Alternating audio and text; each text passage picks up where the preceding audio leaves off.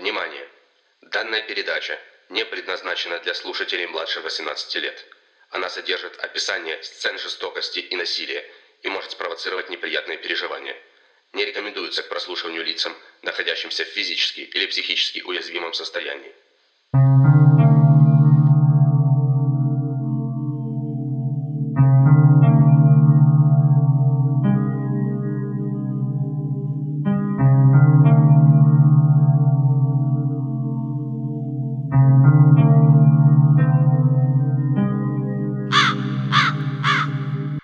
Всем привет!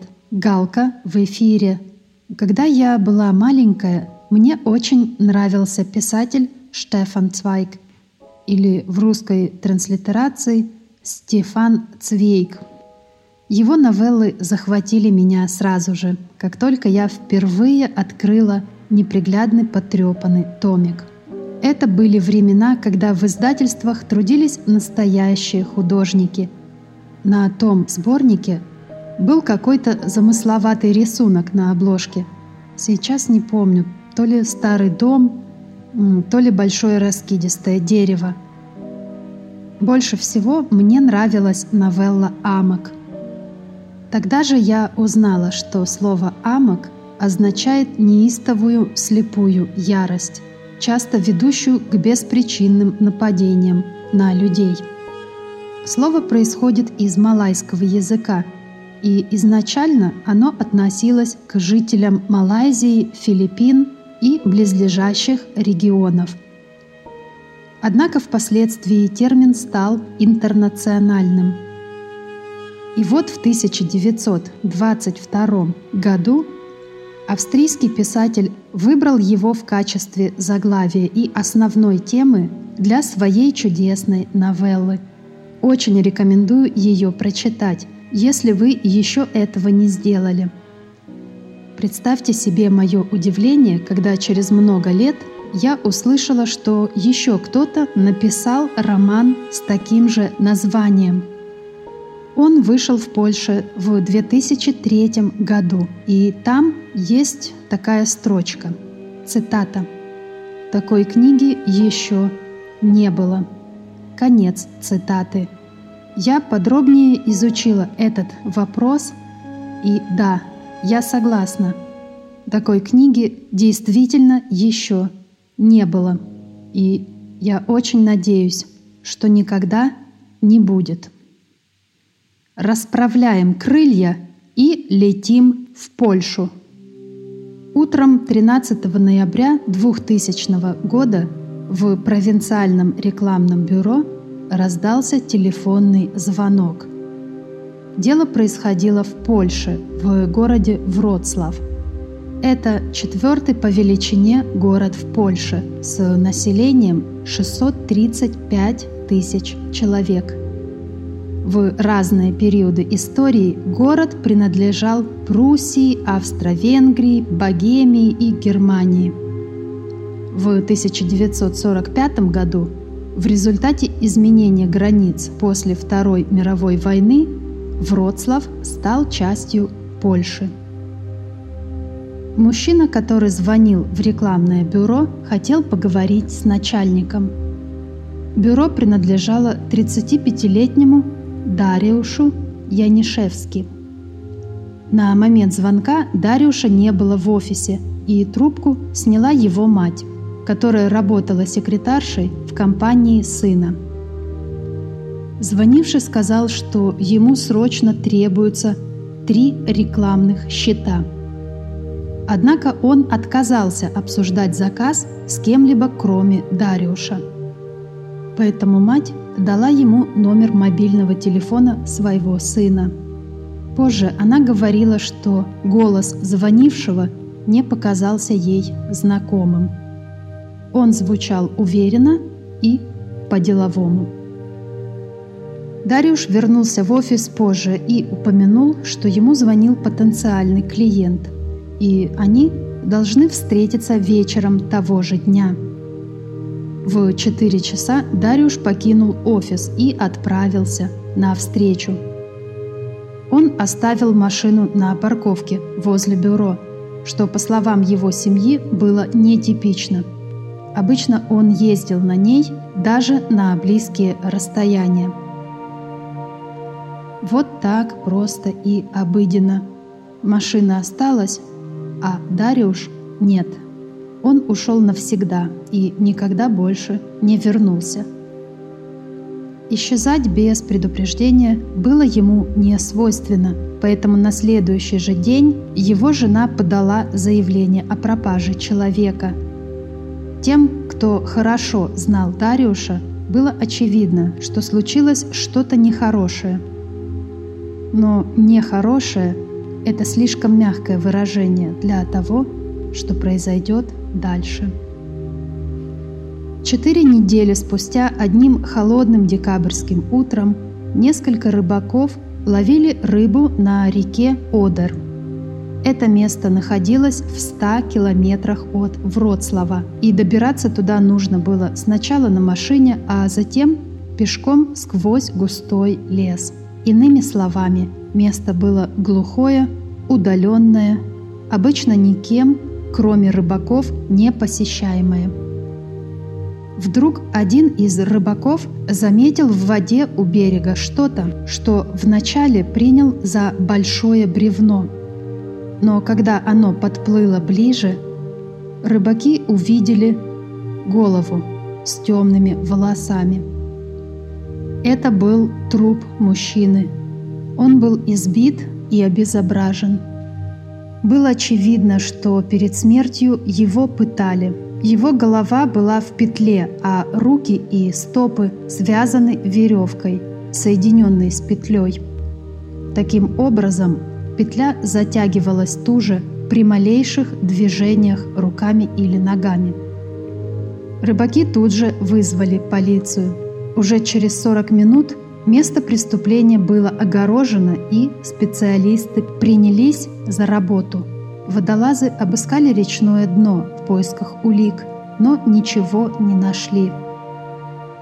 Полиция прочесала берега реки, но тоже безрезультатно.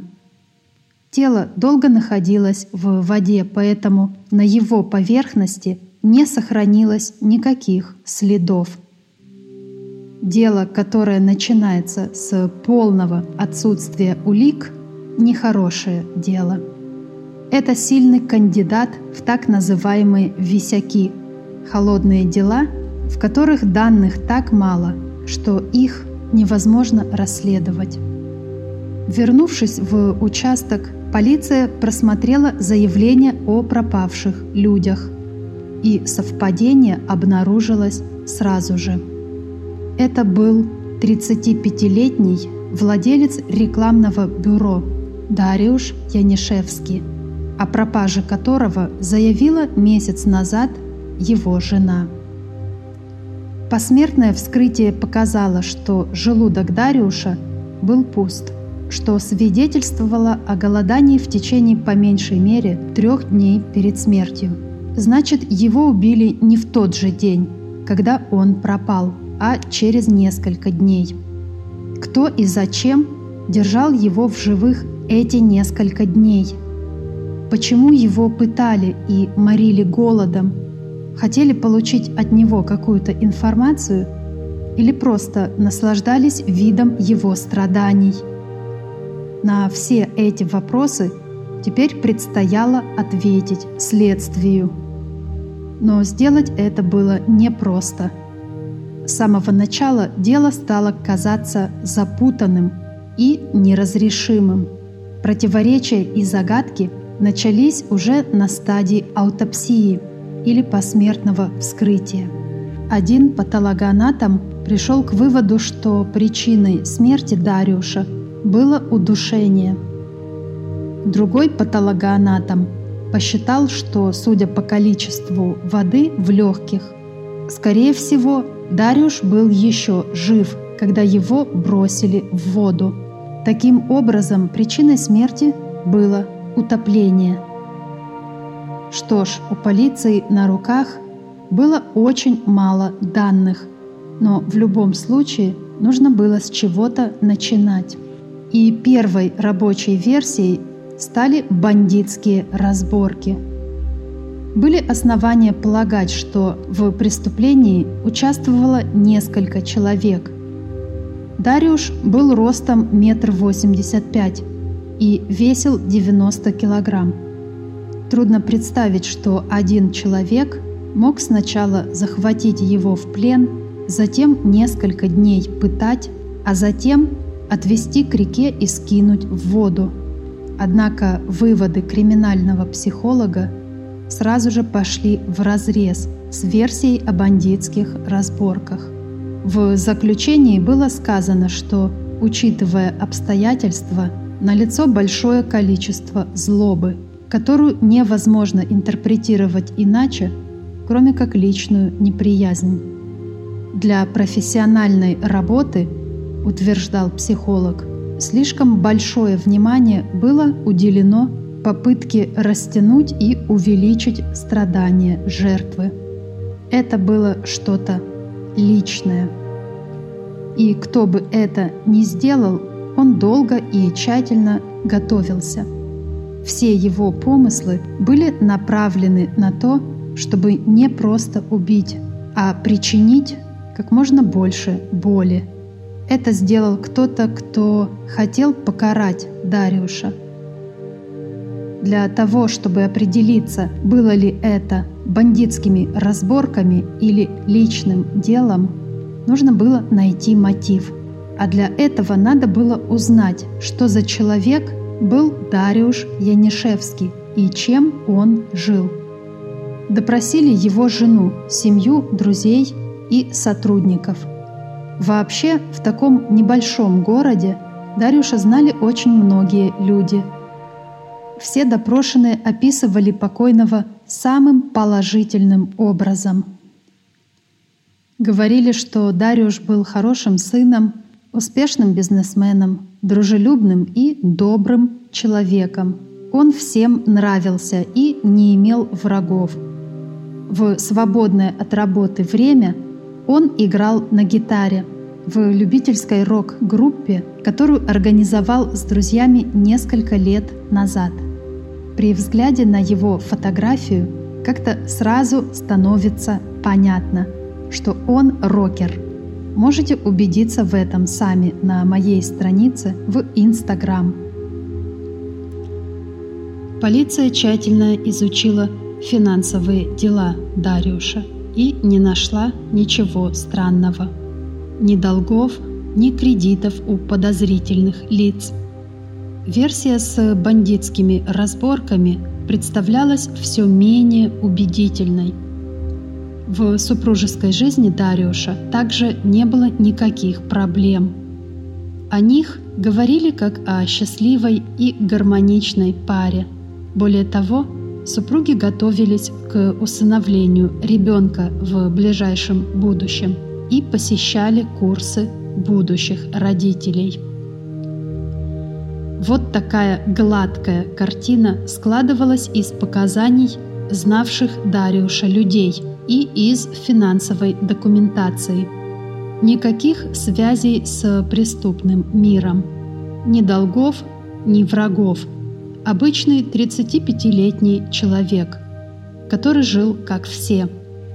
Ноль потенциальных мотивов для убийства. На самой начальной стадии расследование стало остывать. Ни улик, ни свидетелей, ни мотива, ничего. Польские СМИ тут же окрестили убийство идеальным преступлением. На все лады обсуждалась смекалка убийцы, который ухитрился оставить полицию в дураках. Следствие было вынуждено прибегнуть к помощи общественности. Для этого полиция обратилась в популярное польское телешоу под названием «997». Это номер вызова экстренной помощи в Польше, аналог американского 911. В прошлом телешоу уже помогло раскрыть несколько дел, с которыми у полиции был затык. Как показывает практика, всегда есть кто-то, кто знает что-то, но он не считает это знание чем-то важным. или по каким-либо другим причинам не обращается в полицию. А выступление в такой телепередаче помогает убедить потенциальных свидетелей выйти на связь и поделиться тем, что они знают. Ведь иногда именно этого кусочка информации не хватает следствию для полноценной картины. Однако, вопреки ожиданиям, трансляция обернулась разочарованием. Никакой ответной реакции от зрителей не последовало. Хотя было кое-что, что привлекло внимание полиции. После показа шоу по телевидению его залили на веб-сайт канала. Так делали со всеми передачами. А когда через какое-то время проводился анализ статистики, выяснилось, что шоу просматривалось в таких удаленных точках планеты, как Япония, США и Южная Корея. Такого никогда не случалось с другими программами, которые просматривали только в Польше. Что могло привлечь иностранцев в этой конкретной передаче на польском языке о событии в польской провинции? Какое-то время следователи поразмышляли над этим вопросом, но поскольку никаких новых данных не поступало, вскоре об этом забыли. Итак, после всех допросов и проверки документов, после выступления на телевидении и призывов к общественности, следствие снова вернулось к тому, с чего начало. Все, что у них было, это тот утренний телефонный звонок. Он был отслежен, и выяснилось, что звонили из телефона автомата на соседней улице. Менее чем через одну минуту после звонка в офис с того же телефона автомата звонили на мобильный телефон Дариуша. Это все, что удалось обнаружить. На тот момент полиция даже не была уверена в том, что этот звонок вообще имел отношение к убийству. Мало ли людей звонят в рекламные бюро и интересуются услугами. В конце концов, телефон бюро для того и существует, чтобы по нему звонили потенциальные клиенты. За неимением информации в июне 2001 года расследование полностью прекратилось. Папку с делом об убийстве Дариуша Янишевски завязали и положили на полку к остальным холодным делам. СМИ потеряли интерес и переключились на что-то более актуальное. Дело исчезло с радаров общественного внимания. Через два года полиция Вроцлава проводила рутинную проверку холодных дел. Папка с делом об убийстве Дариуша Янишевски – попала на стол к 39-летнему офицеру Яцеку Вороблевски. Вороблевский работал в полиции последние 9 лет и параллельно изучал психологию в местном университете. Он любил свою работу и хотел лучше понимать, как устроен разум преступника. Три года назад Вороблевский, конечно же, слышал – о зверском убийстве молодого предпринимателя. Однако он не знал подробностей и теперь впервые с любопытством читал каждый документ из тощей папки. Тощей, потому что, как мы помним, первичному следствию не особо много удалось насобирать. Враблевский читал, не отрываясь, несколько часов подряд – и на следующий день, и через день. Что-то в этом деле зацепило его, что-то отличало это дело от десятков подобных нераскрытых убийств. Слишком безупречно сработал убийца, или же полиция просто проглядела что-то. И ответ на самом деле лежит на поверхности. Враблевский не считал себя умнее других, но надеялся, что свежим взглядом сможет заметить то, что могли упустить коллеги. Кроме того, он был преданным католиком, и вера помогала ему в работе, потому что свою службу в полиции он рассматривал как борьбу против зла. Через несколько дней Враблевский разочарованно осознал, что в деле действительно не за что ухватиться. Он чувствовал себя так же обескураженно, как его предшественники три года назад. В одном он был убежден – версия с бандитскими разборками несостоятельна. А учитывая положительные отзывы о Дариуше ото всех, кто его знал – Трудно было поверить и в версию с личной неприязнью. Возможно, подумал Враблевский, Дариуша просто приняли за кого-то другого, кого хотели за что-то наказать. Неудачное стечение обстоятельств только и всего. Враблевский еще несколько дней перечитывал каждую страницу, хотя эти тексты уже были отпечатаны в голове, и он мог бы процитировать их по памяти, разбуди его среди ночи. Настойчивость была, наконец, вознаграждена. Ему удалось заметить то, на что ранее не обратили внимания. Когда Дариуш ушел из офиса на ту встречу, он взял с собой свой мобильный телефон. А когда его труп выловили из реки, Телефона при нем не было. Враблевский задался целью найти телефон покойного. Это единственная ниточка, которая могла бы помочь узнать, где он был и что делал перед смертью. Напомню, что на дворе стоял 2003 год. Мобильные телефоны все еще были редкостью и стоили недешево. Сейчас мы привыкли к сценам в фильмах, когда преступник уверенным жестом ломает телефон и швыряет его куда-то в речку, чтобы его не смогли отследить. Но в 2003 году в провинциальном городе небогатой страны такое трудно было вообразить. Враблевский надеялся, что убийца не захотел так просто расстаться с дорогой вещью – когда Враблевский поделился своими мыслями с коллегами, его подняли на смех. Более опытные офицеры просветили его, что шансы на нахождение телефона ничтожно малы. Его запросто могли пропустить водолазы, и он мог валяться на дне речном, да и где угодно.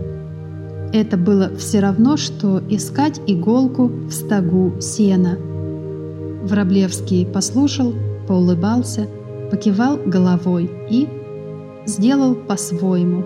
Он пошел в отдел технической экспертизы и попросил одного из сотрудников объяснить ему все о мобильных телефонах.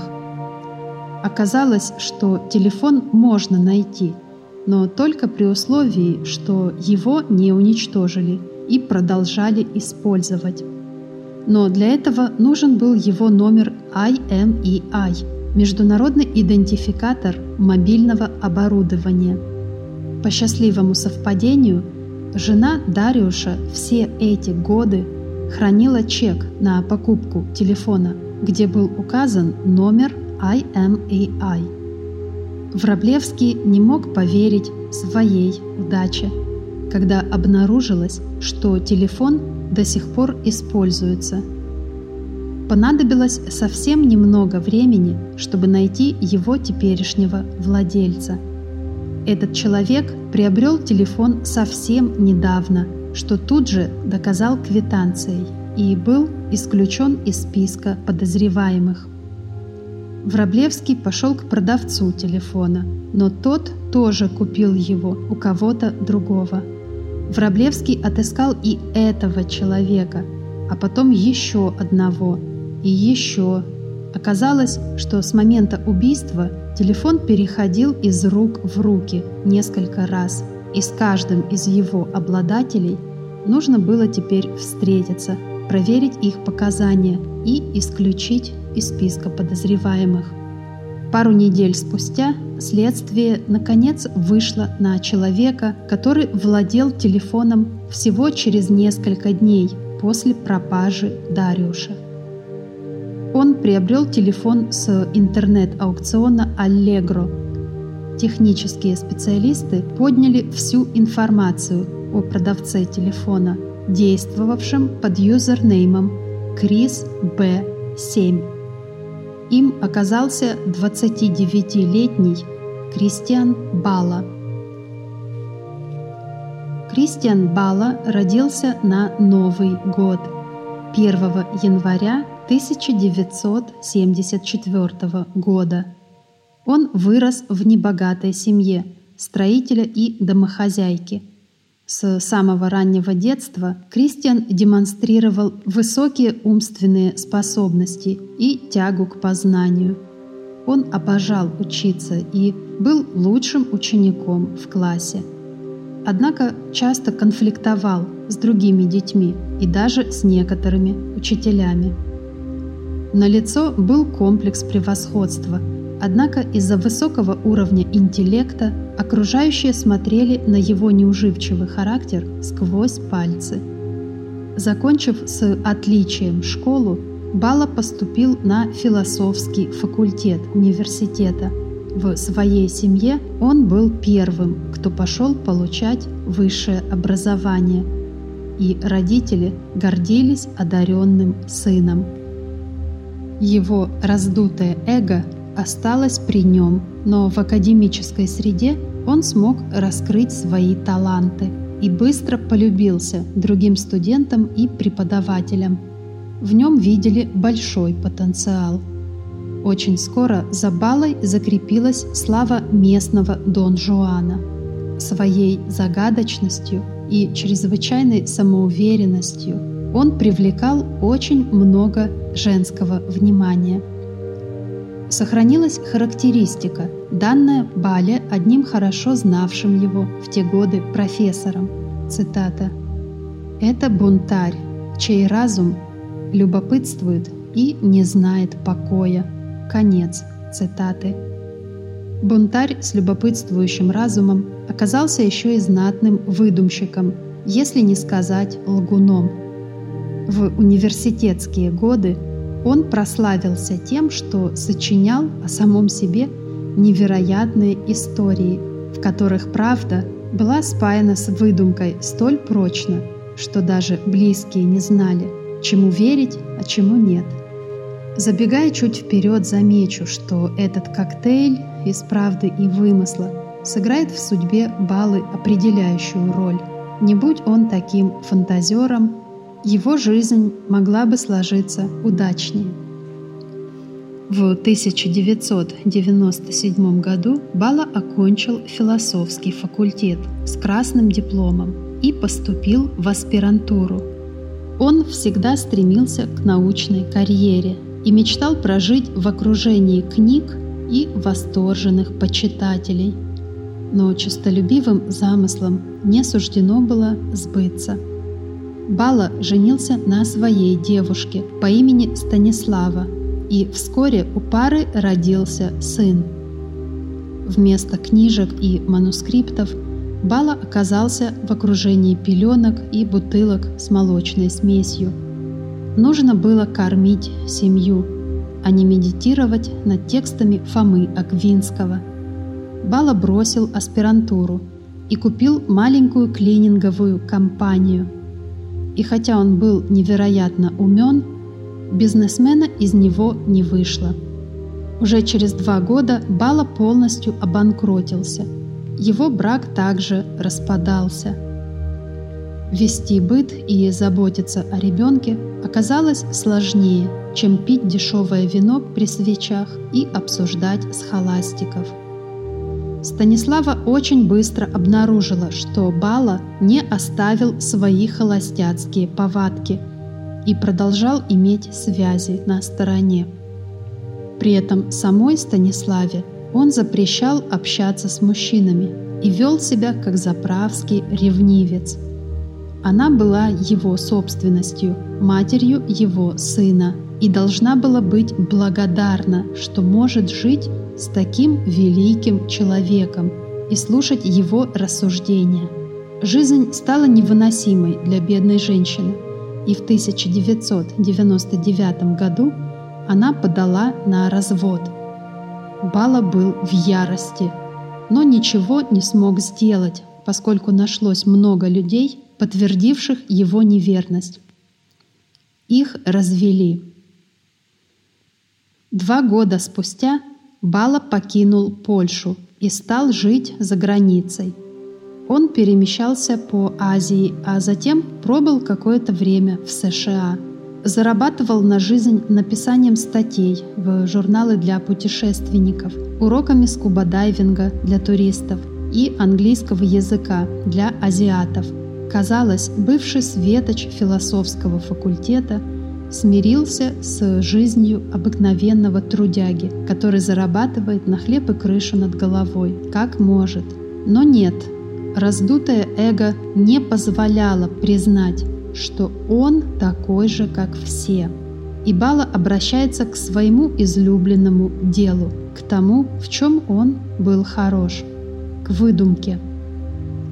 Он придумывает целый мир, в котором он больше не выходец из бедной страны, без гроша в кармане, а человек великого ума и необъяснимого магнетизма. Его обожают. Им восхищаются. Женщины падают к его сильным ногам, как спелые колосья пшеницы под косой хлебопашца. Бала начинает писать роман, в котором излагает все свои фантазии и несбыточные мечты. В 2003 году его опубликовало одно польское издательство. Однако произведение не вызвало никакой реакции. Роман Балы под названием «Амок» не раскупался и постепенно переместился в книжных магазинах вначале на более высокие полки, затем во второй ряд книг, а затем в коробки в подсобках. Еще немного, и книги пустили бы на макулатуру – но офицер Вороблевский вовремя успел изъять парочку экземпляров для анализа. Он стал читать Амок сам и раздал некоторым другим офицерам, через что только не приходится пройти полиции, чтобы раскрыть преступление. Теперь несчастным полицейским предстояло провести несколько вечеров над третьесортной литературой – потому что роман Балы Амок может быть и не является уголовным преступлением, но точно является преступлением против хорошего вкуса. Параллельно с чтением макулатуры Вороблевский стал изучать прошлое Балы. Позже он признавался, что поначалу был непредвзят и вполне допускал, что Бала оказался замешан в деле случайно. Между ним и покойным не было обнаружено никакой связи, и Вороблевский думал, что у Балы будет разумное объяснение того, откуда у него взялся телефон Дариуша. Может, он просто нашел его где-то или купил у кого-то другого, так же, как несколько предыдущих владельцев. Но Вороблевский не мог его допросить, так как Бала находился за границей. Все, что оставалось делать офицеру, это продолжать изучать его прошлое и, конечно, читать так называемый роман. Амок – садистическое произведение, в котором содержатся сцены насилия и жестокости. Главный герой повествования – польский интеллектуал-философ по имени Крис – он, конечно, хорош собой и сражает женщин на повал. Однажды его жена застает его в постели со своей лучшей подругой и уходит от неверного мужа. Крис погружается в пучину уныния, алкоголизма и беспорядочных половых связей. По ходу всей книги Крис высмеивает знаменитых философов и критикует католическую церковь. Он бунтарь и не признает никаких рамок. Однажды он ворует статую из церкви. Да уж, рискованный поступок. Был в XIV веке. А в наше время украсть из церкви статую – это как отобрать леденец у ребенка. За это больше не сжигают на костре. Но, тем не менее, автор остановил свой выбор именно на этом эпизоде, желая показать нам, читателям, всю мощь и силу характера свободолюбивого Криса. В девятой главе Крис убивает свою любовницу, Марию, обвязав петлю вокруг ее шеи и заколов ее ножом. Да, еще один смелый и мужественный поступок. И поскольку Крис обладает сверхмощным интеллектом, ему удается так хорошо скрыть свое преступление, что никто никогда его не поймает. При этом ранее он уже намекал кому-то на то, что в прошлом убивал человека. Кто-то перешел ему дорогу и дорого за это поплатился. Было ли это правдой или плодом вымысла Криса – Загадка. Крис, как и его создатель, был тем еще выдумщиком и, как ему самому казалось, забавным шутником. Не знаю, находил ли кто смешными его шутки, но книгу интересной не нашел никто. Ни критики, ни читатели, ни Враблевский с другими офицерами. Роман Амок нравился только одному человеку на планете – Кристиану Бале, который высказался о нем следующим образом. Цитата. «Я искренне убежден, что однажды мою книгу оценят по достоинству. История показывает, что некоторым произведениям искусства приходится ждать годами, чтобы их поняли – и оценили по достоинству. Конец цитаты. Произведением искусства – да, но не макулатуре. Ей ждать нечего, кроме утилизации и последующей реинкарнации в виде туалетной бумаги или школьной тетради. По мере чтения романа Враблевский не мог не заметить сходства между главным героем и Балой – Имя Крис – это англизированная версия польского имени Балы – Криштиан. Это же имя он использовал для регистрации на сайте интернет-аукциона для продажи телефона Дариуша. В книге убийство сходит Крису с рук, и в реальности дело Дариуша было не раскрыто. И хотя жертвой в книге была женщина – Узел вокруг ее шеи был точно такой же, как на выловленном из реки трупе. Но больше всего Враблевский поразила сцена, в которой Крис продает нож, орудие убийства, на интернет-аукционе. То, что телефон Дариуша был продан на интернет-аукционе, никогда не разглашалось. И если до этого можно было с натяжкой согласиться, что Балу просто вдохновило прогремевшее на всю Польшу нераскрытое убийство, то совпадение с продажей на интернет-аукционе было совсем уж потрясающим. Напомню, что в 2003 году пользователей интернета в Польше было не так много, что делает этот эпизод еще более невероятным. Между героем романа и Балой были и другие сходства. Оба были одержимы философией. Обоих бросили жены после того, как обнаружили измену. Оба имели бизнес, который обанкротился. Оба путешествовали по миру. Оба любили выпивать. А самое нелепое – было то, что Бала тоже однажды украл статую из церкви. Враблевский хорошо понимал, что все эти совпадения никак не могут считаться серьезными доказательствами. Все начинающие авторы пишут героев себя. Единственным доказательством была продажа телефона. Но этого, конечно, было недостаточно для экстрадиции. Враблевский даже не мог найти связи между Балой и покойным. Не было доказательств, что те были знакомы. Друзей и родственников Балы допрашивать пока не стали – ведь те могли обмолвиться ему об этом, и тогда он не вернется в Польшу. Время от времени Бала навещал семью. Нужно было просто затаиться и ждать. Все, что оставалось делать Вороблевский, это снова и снова перечитывать роман в надежде найти новые зацепки.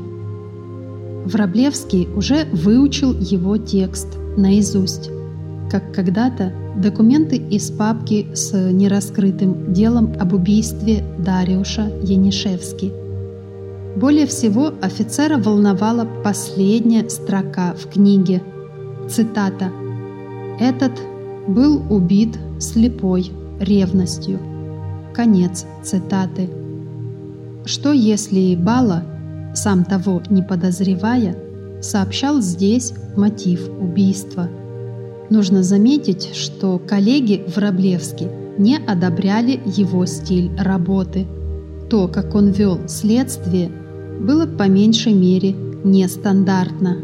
Вместо допроса и активных действий офицер закрывался в кабинете и днями напролет читал третьесортный роман. Над ним подшучивали, говорили, что он перепутал полицейский участок с библиотекой – Враблевского даже вызывали на разговор с начальством и попросили перестать предаваться фантазиям и начать действовать в реальной жизни. Когда Враблевский собирал информацию о Бале, он наткнулся на еще один интересный факт. За месяц до пропажи Дариуша на том самом интернет-аукционе Бала делал ставки на книгу случайное самоубийство или криминальное повешение. Это было руководство для полиции, и там содержалось описание узлов разной конфигурации. Снова это ничего не доказывало, но было еще одной деталью, которая хорошо вставлялась в общий пазл.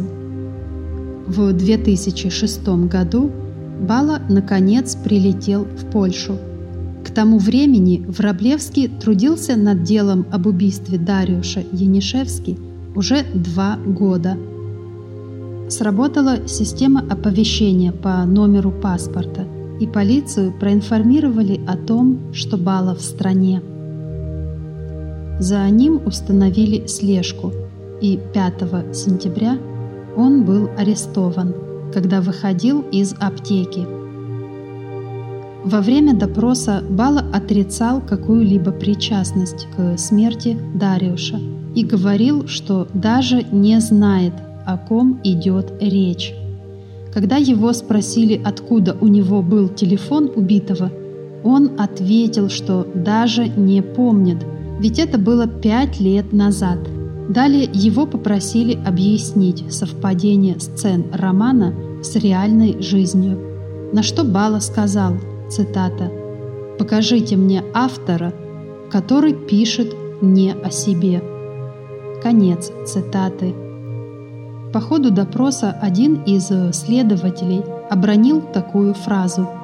Цитата. «Признайтесь уже, вы помогали убивать Дариуша Янишевски?» Конец цитаты. Вопрос возымел неожиданное действие на Балу. Видимо, его эго было сильно задето предположением, что он выступал всего лишь в скромной роли помощника убийцы. Бала выглядел так, словно ему нанесли смертельное оскорбление и холодно процедил сквозь зубы, что сам убил Дарюша без чьей-либо помощи. Но после произнесения этих слов он начал озираться по сторонам и корчить рожи, и попросил стакан воды. После этого закричал, что ему плохо, и потребовал врача. Допрос приостановили и вызвали скорую помощь. Медики осмотрели Балу, но не нашли ничего необычного. Сказали, что можно продолжать. Допрос возобновили. Бала отозвал свое признание. Видимо, между двумя образами припадочного дурачка и высокоодаренного интеллектуала он все-таки решил придерживаться второго. Корчи и ужимки прекратились. Вместо этого Бала напрочь отказался разговаривать. Он также не стал подписывать протокол допроса, поэтому полиция не могла использовать ничего из сказанного им. Балу подвергли проверке на полиграфе, но результат вышел неоднозначным. В Польше полиция может держать в заключении 48 часов, после чего должны либо предъявить обвинение, либо освободить. На тот момент следствие располагало в лучшем случае косвенными уликами. Прямых доказательств по-прежнему не было.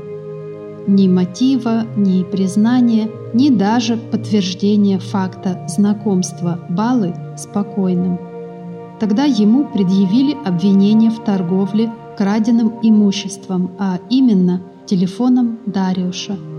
Теперь Бала вынужден был находиться в Польше, ожидая суда по этому делу.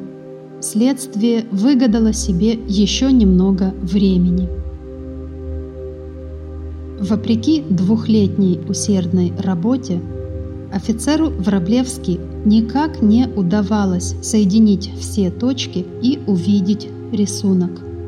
Он начинал паниковать, так как понимал, что его единственный шанс вот-вот выскользнет из его рук. Враблевский сидел за рабочим столом и нервно теребил в руках паспорт Балы. Вдруг что-то щелкнуло в его голове. Еще до того, как что-то понял его мозг, Глаза уже все знали. В паспорте Балы красовались штампы разных государств, в том числе Южной Кореи, Японии и США. Как мы помним, именно из этих стран просматривали передачу 997 на веб-сайте польского телеканала. Враблевский сопоставил даты просмотров с периодами проживания в тех странах Балы – вышло идеальное совпадение. И хотя это снова не могло использоваться в качестве доказательства убийства, это укрепило веру офицера в то, что он идет в правильном направлении и что двухлетний труд был не напрасен. Тем временем Бала жил на свободе и ожидал слушания по обвинению в торговле краденым. Он обвинил полицию в том, что его незаконно преследовали. Он также заявил, что был похищен и пытаем полицией, когда его впервые арестовали. Балу стали поддерживать не только друзья и родственники, но даже широкая общественность. Интеллектуалы взбунтовались против арестов и пыток за художественное произведение – в Бале видели мученика от литературы, человека, которому пришлось пострадать за творческую свободу. Одна из его бывших любовниц даже начала кампанию по сбору средств в защиту Балы. Не поленились даже создать веб-сайт, где описывали страдания свободолюбивого интеллектуала.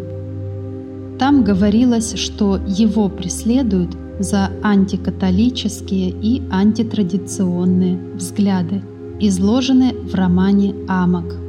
Кстати, роман впервые стал пользоваться спросом.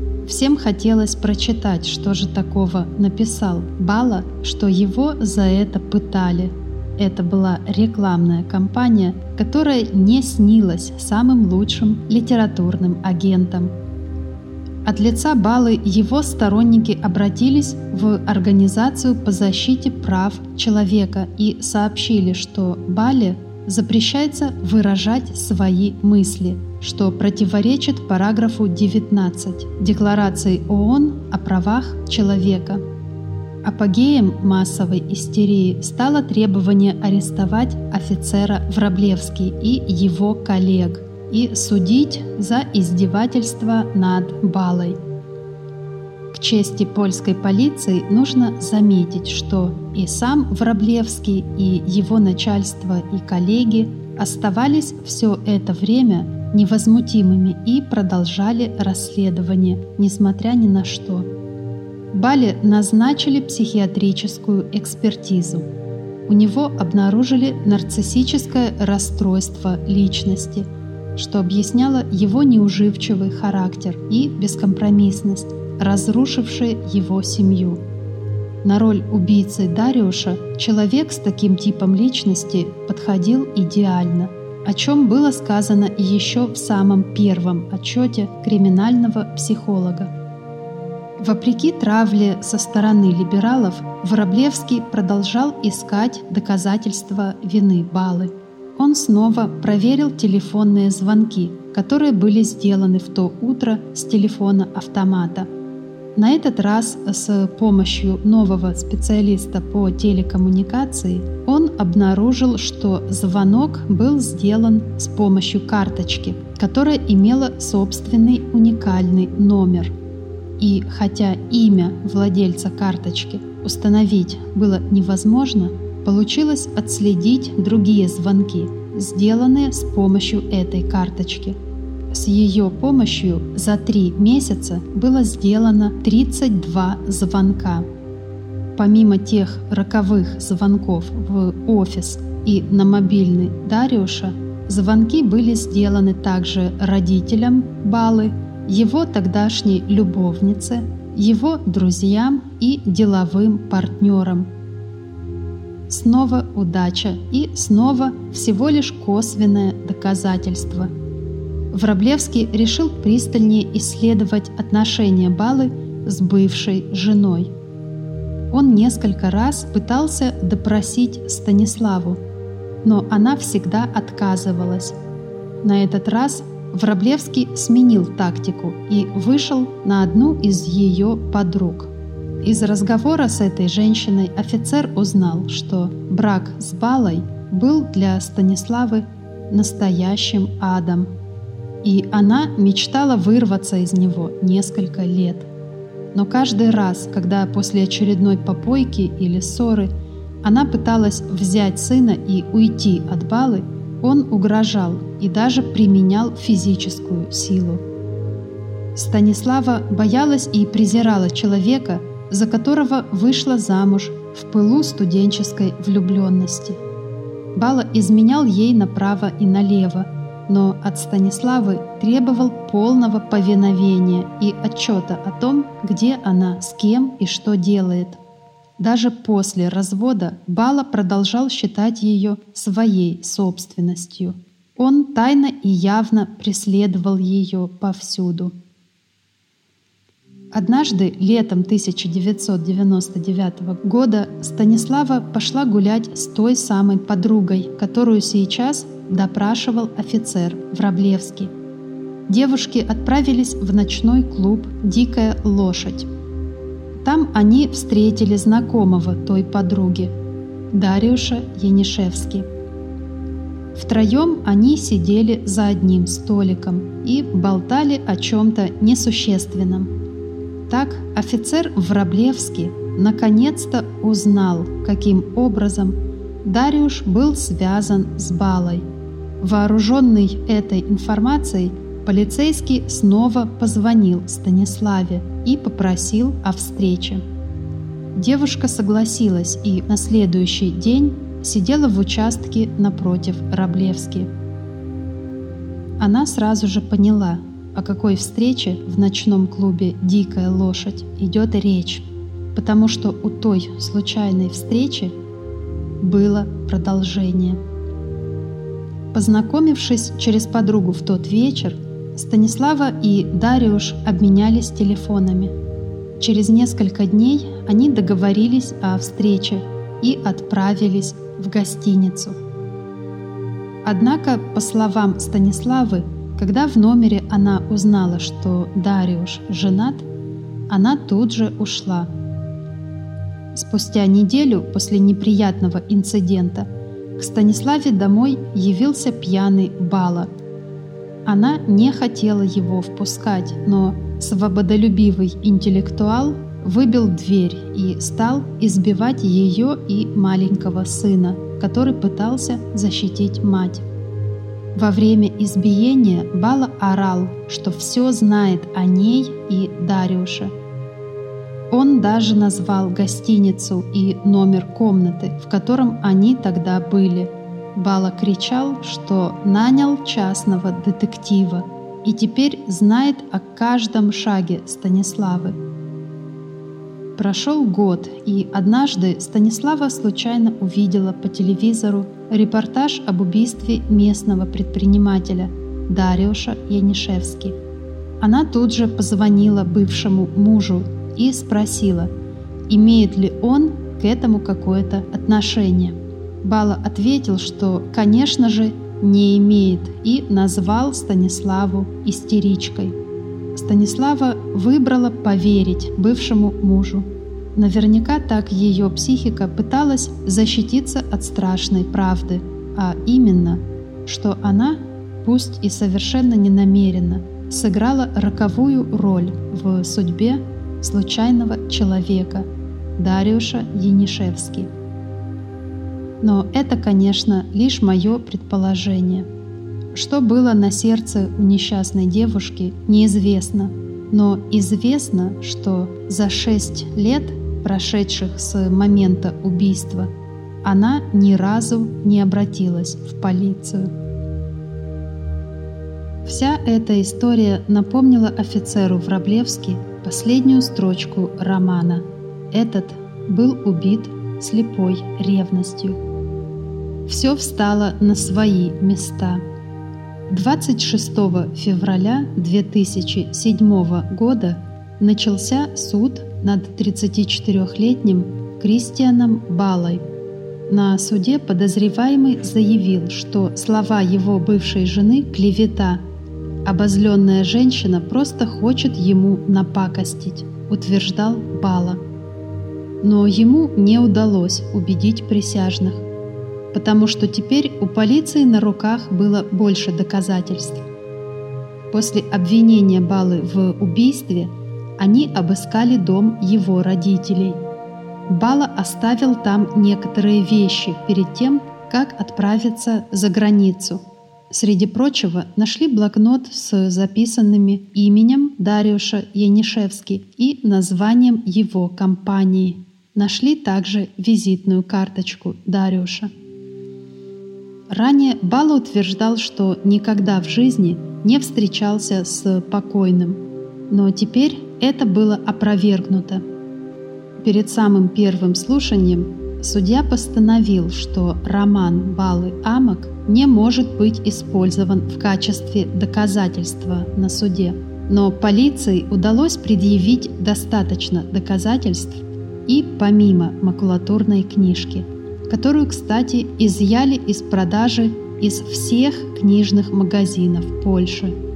Мы можем быть спокойны, ничей литературный вкус больше не будет оскорблен. На стороне обвинения выступила свидетельница, показавшая, что Бала выспрашивал у нее все о Дариуше Янишевске перед его исчезновением – Бала хотел знать, где тот работает, кто его семья, кто его друзья, как с ними можно связаться. Один друг Балы показал, что в 2000 году во время новогодней вечеринки Бала был в клубе, в котором по случайному совпадению была и Станислава, его уже бывшая на тот момент жена. Бала увидел, как она разговаривает с каким-то мужчиной – подбежал к ним и стал орать и угрожать. Он кричал тому мужчине, что уже одного такого ликвидировал. потребовалось пять человек, чтобы оттащить Балу от испуганной пары. После рассмотрения доказательств присяжные удалились для вынесения приговора. Они вернулись очень скоро и огласили вердикт. Виновен. Балу приговорили к 25 годам тюрьмы. Он тут же подал апелляцию. В апелляции указывались логические и фактические неточности во время суда. Одна из них – причина смерти. Как мы помним, мнения специалистов по этому поводу расходились. Удивительно, но апелляционный суд отменил приговор и назначил новое слушание. Бала должен был находиться в заключении до вынесения нового приговора – Через год, в декабре 2008 состоялся повторный суд. Бала снова был признан виновным и снова получил 25 лет тюремного заключения. Сейчас Бала отбывает наказание во Вроцлавской тюрьме номер один. Свободолюбивый интеллектуал украсил свою камеру пестрыми подушками и календарями с изображением голых женских тел. Бала говорит, что увлекся медитацией, ведь свобода находится внутри, а не снаружи. Помимо этого он собирает модели маяков и ветряных мельниц. Если вам интересно на них взглянуть, милости прошу на мою страницу в Инстаграм. Ссылка в описании подкаста – когда полиция арестовала Балу, изъяли его компьютер. Там нашли черновики того, что могло бы стать вторым романом горе-писателя. Шокирующая деталь заключается в том, что параллельно с написанием очередного шедевра Бала тщательно собирал информацию о нынешнем любовнике Станиславы. Он даже разместил его фото на местном форуме, спрашивая, знает ли кто этого человека. Похоже, что у этого мужчины были все шансы стать следующей жертвой Кристиана Балы. Вы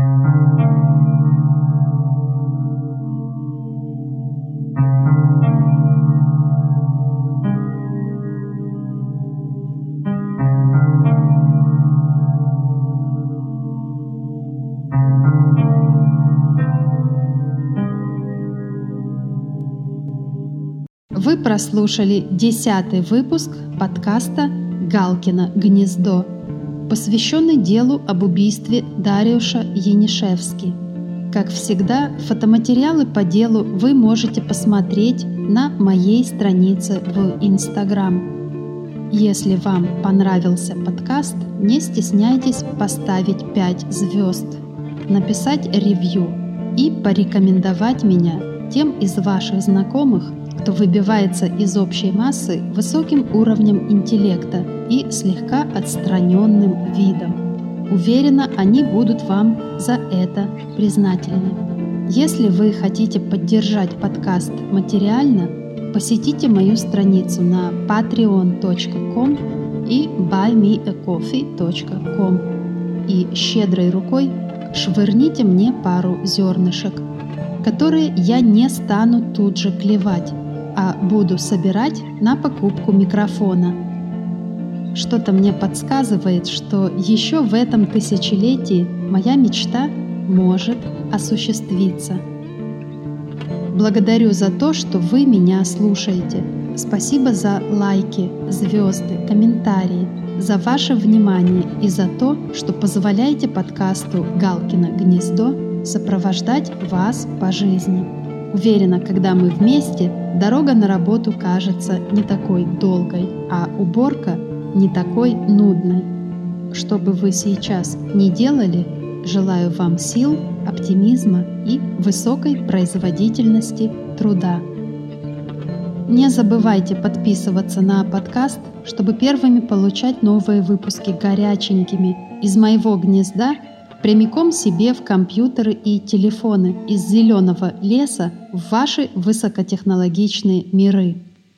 Всем добра и кислорода. Берегите себя и своих близких. Ваша Галка. Thank you.